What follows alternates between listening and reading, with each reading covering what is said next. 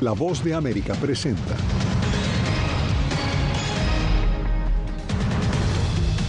Otra escuela estadounidense se convierte en escenario de un tiroteo. Seis fallecidos deja la tragedia, tres eran menores de edad. Gran Jurado reanuda labores en la investigación por supuestos pagos secretos del expresidente Donald Trump a una actriz pornográfica. Estados Unidos y Colombia inician décima mesa de diálogos. Cultivos ilícitos de droga y seguridad dominan la agenda. Y El Salvador cumple un año continuo de régimen de excepción.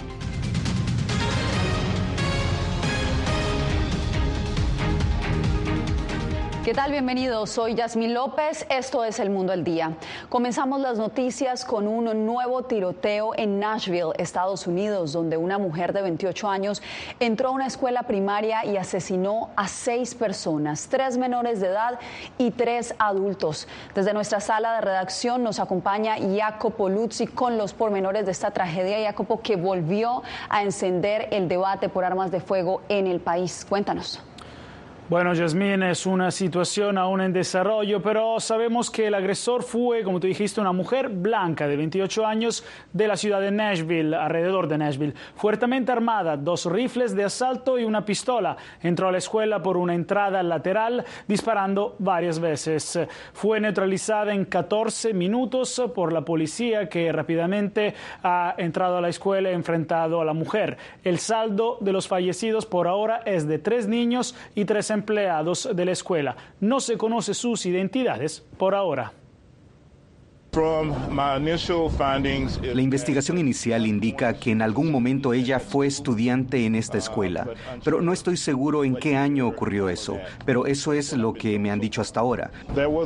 Había una puerta por la que entró. Todas las puertas estaban cerradas, a nuestro entender, y cómo entró exactamente, bueno, en este punto todavía está bajo investigación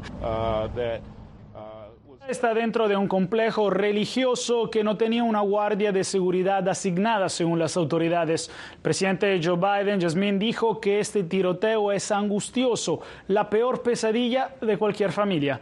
Durante un evento público, de hecho, esta tarde hizo un llamado otra vez al Congreso para que se prohíban las armas de asalto. Tenemos que hacer más para detener la violencia armada. Está desgarrando nuestras comunidades, desgarrando el alma de esta nación. y tenemos que hacer más para proteger nuestras escuelas, para que no se conviertan en prisiones. Sabes, el tirador en esta situación supuestamente tenía dos armas de asalto y una pistola, dos AK-47. Así que pido al Congreso nuevamente que apruebe la prohibición de armas de asalto. Ya era hora de que empezáramos a hacer más progresos. Solo en 2023 la cifra de tiroteos masivos es contundente, según The Gun Violence Archive, un grupo, Yasmín, de investigación sin fines de lucro. Este año, mira, ocurrieron 129 tiroteos. El año pasado fueron casi 650.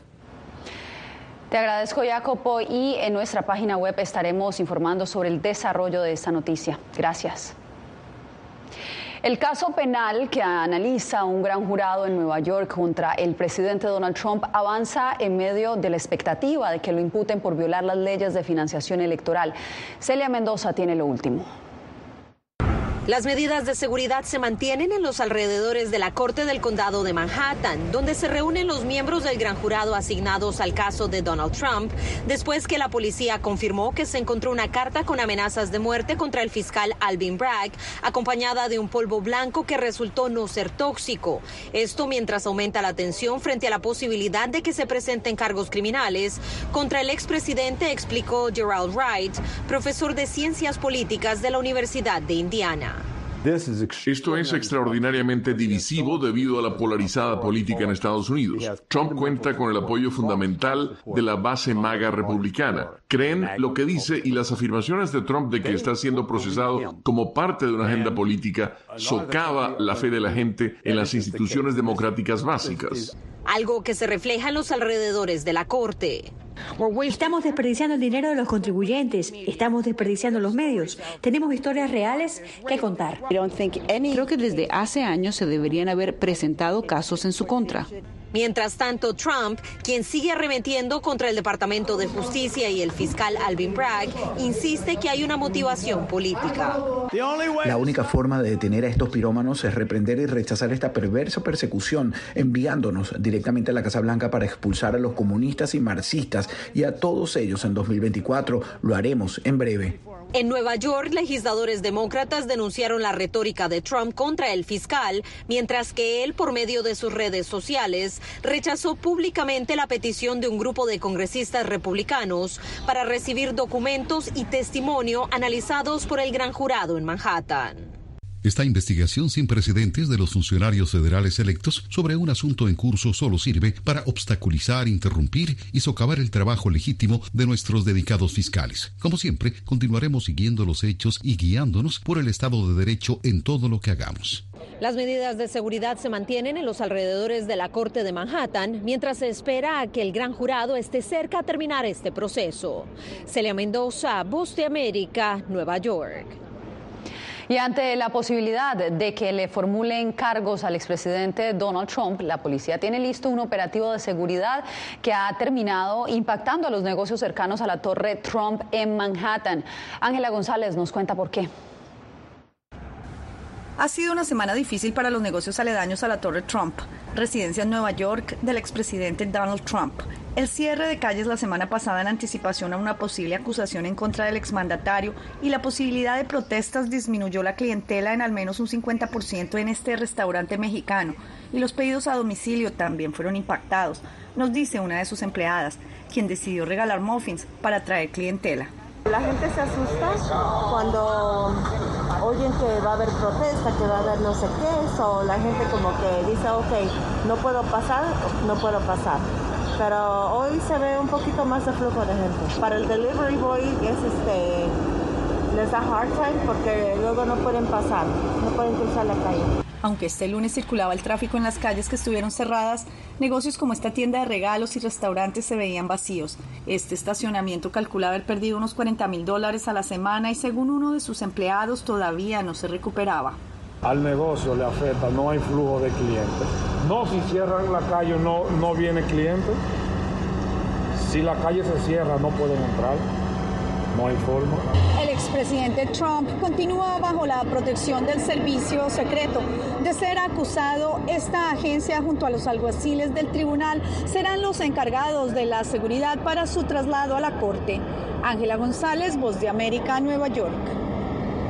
El expresidente Donald Trump lanzó su campaña a la presidencia 2024 este fin de semana.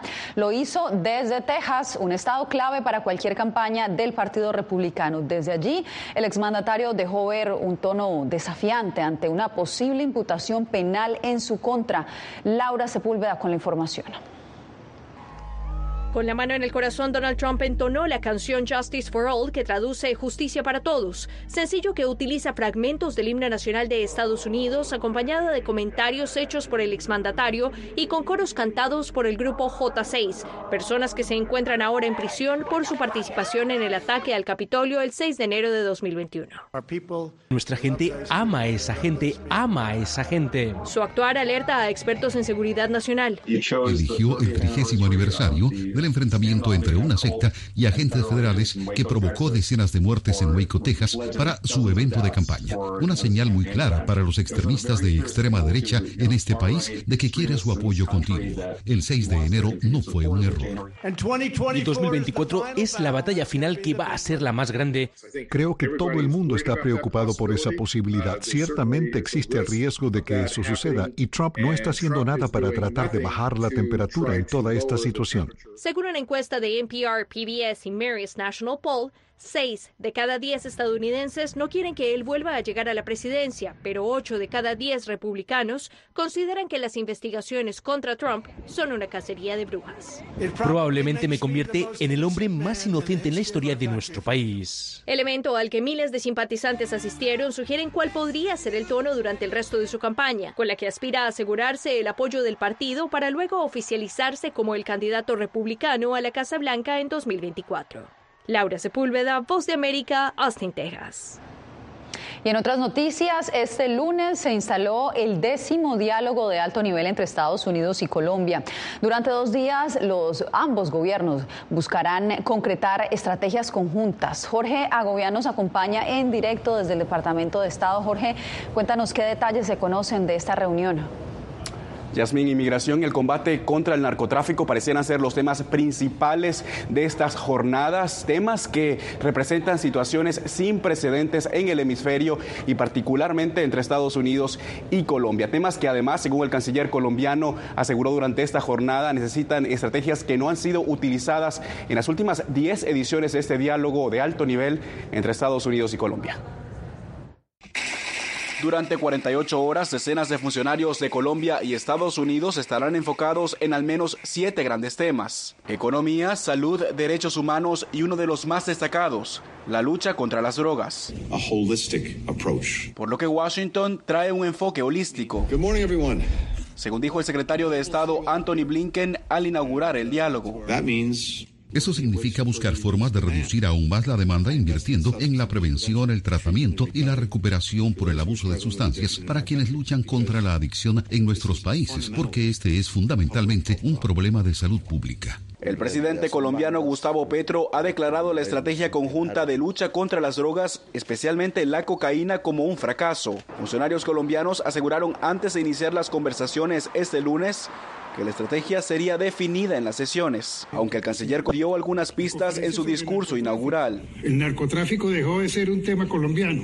Hay una multinacional del narcotráfico que está golpeando el continente. La cita de alto nivel también se enfocará en la migración regional y los retos van más allá de la llegada sin precedente de venezolanos, aseguró el líder de la diplomacia colombiana. China nunca había pasado por Colombia y están pasando por Colombia para llegar al norte y se nos están devolviendo. Todo enrarecido con una serie de circunstancias que son nuevas y que tocan la seguridad del planeta. También el tema del cambio climático forma parte de la discusión de estos dos días de alto nivel aquí en Washington. Destacable el comentario del canciller colombiano durante esa jornada del lunes en lo que decía al, al líder de la diplomacia estadounidense que Estados Unidos no debe esperar sorpresas por parte del gobierno de Gustavo Petro. Regreso contigo, Yasmín. Te agradezco, Jorge, por el reporte. Honduras formalizó el establecimiento de sus relaciones diplomáticas con China al tiempo que decidió romper décadas de relaciones con Taiwán. Oscar Ortiz nos tiene el informe desde Tegucigalpa. Así dio Honduras la bienvenida a China luego de diversas reuniones que hoy confirman la relación diplomática entre estas naciones. Estamos seguros que esta será una larga historia de felices relaciones entre nuestros pueblos. El comunicado oficial da cuenta del establecimiento de relaciones diplomáticas a nivel de embajadores y acuerdos bilaterales en los que China asistirá a Honduras en áreas como finanzas, comercio, infraestructura, energía, tecnología, educación y salud. El analista Graco Pérez calificó como error la decisión de la presidenta Xiomara Castro de aliarse con China y romper con Taiwán. Yo creo que van a ser negativas, que no nos hemos convertido en un país atractivo para la inversión de, que se origina en países históricamente aliados de Honduras y entonces está buscando nuevas opciones para crear esa imagen, pero no son oportunidades reales, son más bien eh, ilusiones, porque la prueba está en donde otros países también han querido hacer lo mismo y los resultados están a la vista que no han logrado mayores beneficios. El gobierno de Honduras, de manera oficial, anunció que canceló toda relación con la representación de Taiwán. Además de Honduras, Panamá, Costa Rica, El Salvador y Nicaragua establecieron relaciones con China tras haber roto vínculos con Taiwán, un territorio autónomo sobre el que China reclama soberanía absoluta. Oscar Ortiz, Voz de América, Honduras. Tras las fuertes protestas que se agudizaron este fin de semana en Israel, el gobierno anunció este lunes que suspende temporalmente el avance de las controvertidas reformas judiciales que propone el primer ministro Benjamin Netanyahu. Cientos de miles de manifestantes se tomaron las calles de todo el país tras el despido del ministro de Defensa, Joab Galant, quien habló públicamente entre, contra la reforma que propone cambiar la composición del Tribunal Supremo. Tras siete meses en prisión, el gobierno nicaragüense muestra al obispo Rolando Álvarez. Los detalles cuando regresemos.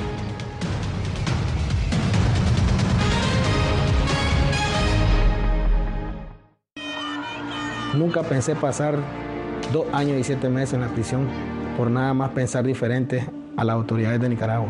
Una vez que bajamos del avión, acá en Estados Unidos, en Washington, nos damos cuenta que estamos libres porque no sabíamos si también veníamos a una cárcel, no sabíamos nada.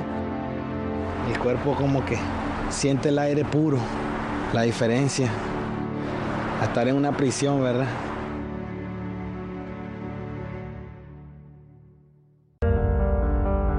Tiempos de cambios, cuando el mundo parece incierto y lo que escuchamos no refleja lo que vemos, buscamos la verdad. A través de la pantalla de la... Cuando nos cuentan solo una parte de la historia, perdemos la confianza. En momentos de crisis, nuestros sueños, esperanzas y deseos de un mejor mañana dependen de una prensa libre. En La Voz de América te traemos las historias que la gente se arriesga a ver. Conectamos el mundo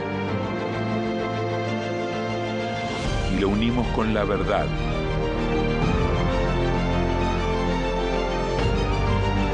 En La Voz de América te presentamos el panorama completo.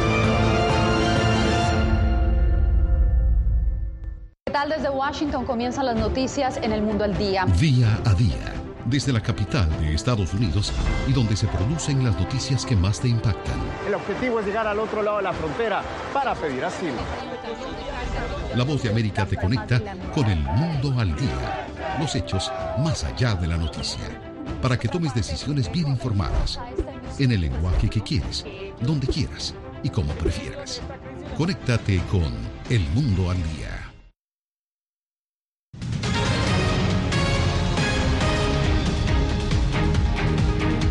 Fuertes aguaceros causaron un enorme deslizamiento de tierra en el centro de Ecuador este domingo.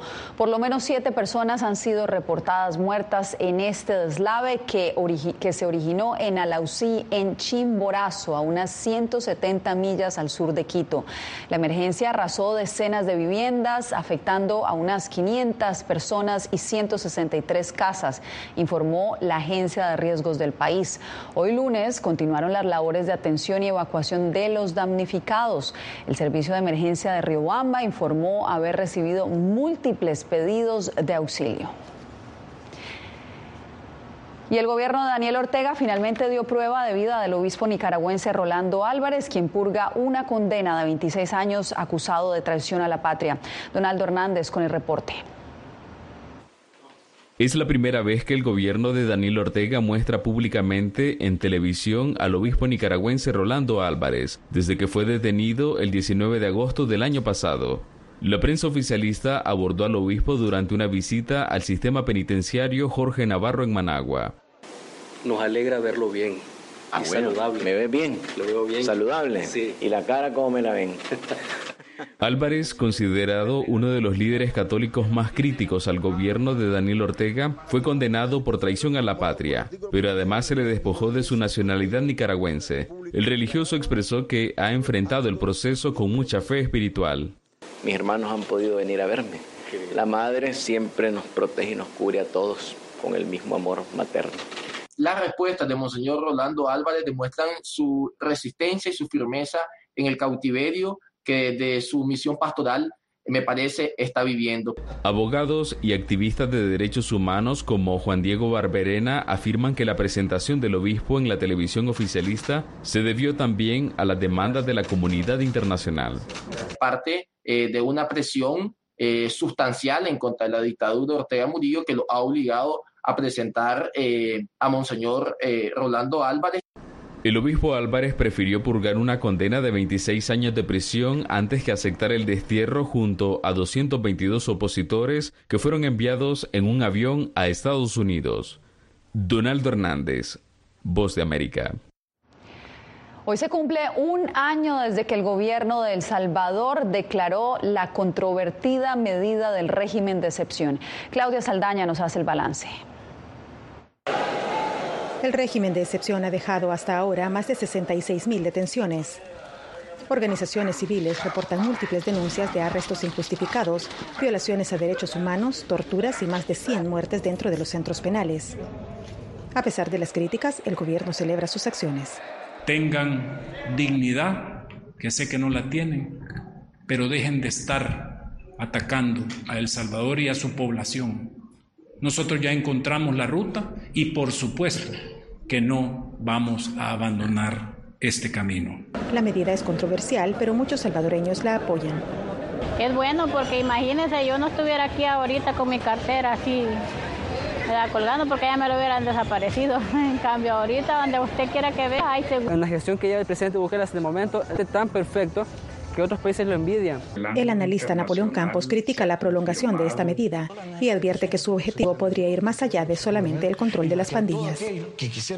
¿Para qué necesita el país más régimen de excepción si ya los objetivos estarían cumplidos? a esas preguntas no responden. Y por eso creo yo que con justa razón ha nacido este enfoque de que el régimen de excepción más bien es un pilar de la estrategia de reelección del presidente.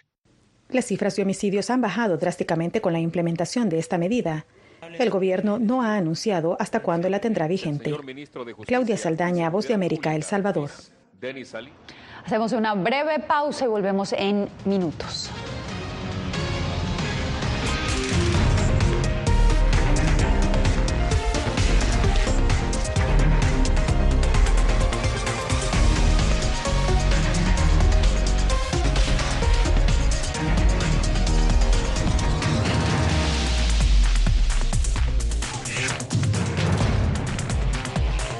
Venezuela 360 cada semana por La Voz de América. ¿Qué tal desde Washington comienzan las noticias en el mundo al día? Día a día, desde la capital de Estados Unidos y donde se producen las noticias que más te impactan. El objetivo es llegar al otro lado de la frontera para pedir asilo. La voz de América te conecta con el mundo al día, los hechos más allá de la noticia, para que tomes decisiones bien informadas, en el lenguaje que quieres donde quieras y como prefieras. Conéctate con El Mundo al Día. En tiempos de cambios, cuando el mundo parece incierto y lo que escuchamos no refleja lo que vemos, buscamos la verdad. A través de la pantalla de la... Cuando nos cuentan solo una parte de la historia, perdemos la confianza momentos de crisis, nuestros sueños, esperanzas y deseos de un mejor mañana dependen de una prensa libre. En La Voz de América te traemos las historias que la gente se arriesga a ver. Conectamos el mundo y lo unimos con la verdad.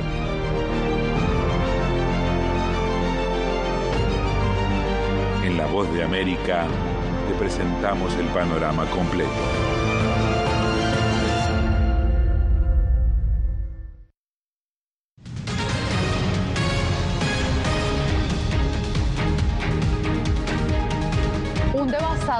Panorama dejó el mortal sistema de tornados que azotó a Mississippi durante la noche del viernes, matando al menos a 25 personas y una más en Alabama.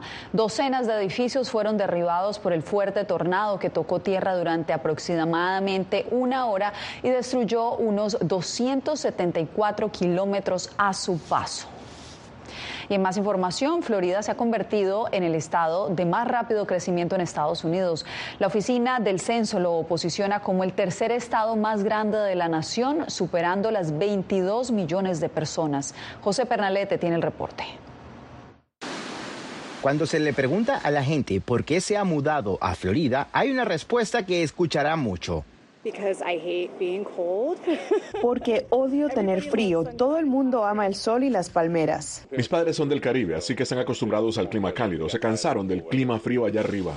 Pero hay más. El economista Sean Snyder señala que el sólido mercado laboral de Florida es otra de las fortalezas y el hecho de que a diferencia de la mayoría de los estados del país, Florida no tiene impuestos estatales sobre la renta. Dependiendo de dónde se muden las personas, eso podría ser un 8, 9, 10% adicional de su salario que puede conservar y que anteriormente se destinaba a pagar impuestos estatales.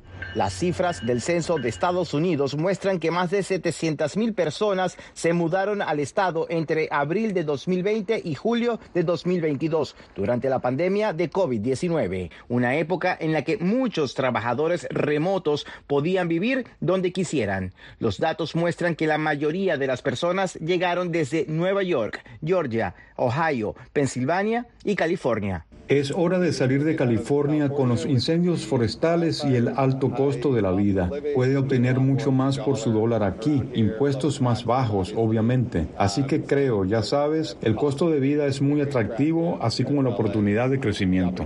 El profesor Snyder afirma que la migración de países del continente también ha incrementado la población de Florida. José Pernalete, Voz de América, Miami. Al volver, un último adiós le da México a uno de sus más amados comediantes, Chabelo.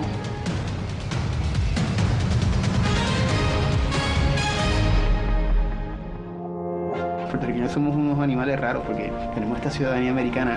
Llegamos a Estados Unidos y nos damos cuenta que somos diferentes. Sí, tenemos un pasaporte americano, pero nuestra idiosincrasia no lo es. Si queremos hacer un mejor Puerto Rico, que es lo que buscamos nosotros, tenemos que ganarnos el respeto y la confianza de todos los sectores del país.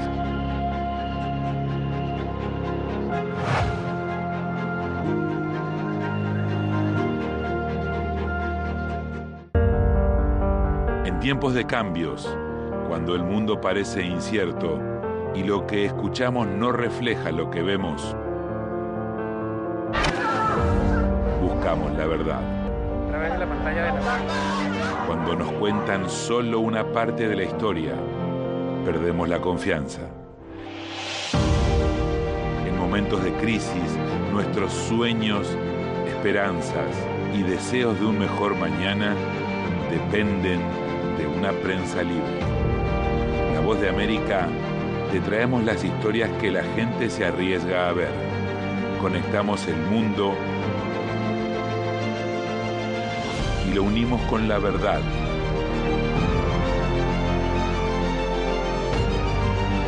En La Voz de América te presentamos el panorama completo. ¿Qué tal desde Washington comienzan las noticias en el mundo al día? Día a día, desde la capital de Estados Unidos y donde se producen las noticias que más te impactan. El objetivo es llegar al otro lado de la frontera para pedir asilo. La voz de América te conecta con el mundo al día, los hechos más allá de la noticia, para que tomes decisiones bien informadas, en el lenguaje que quieres, donde quieras y como prefieras. Conéctate con El Mundo al Día.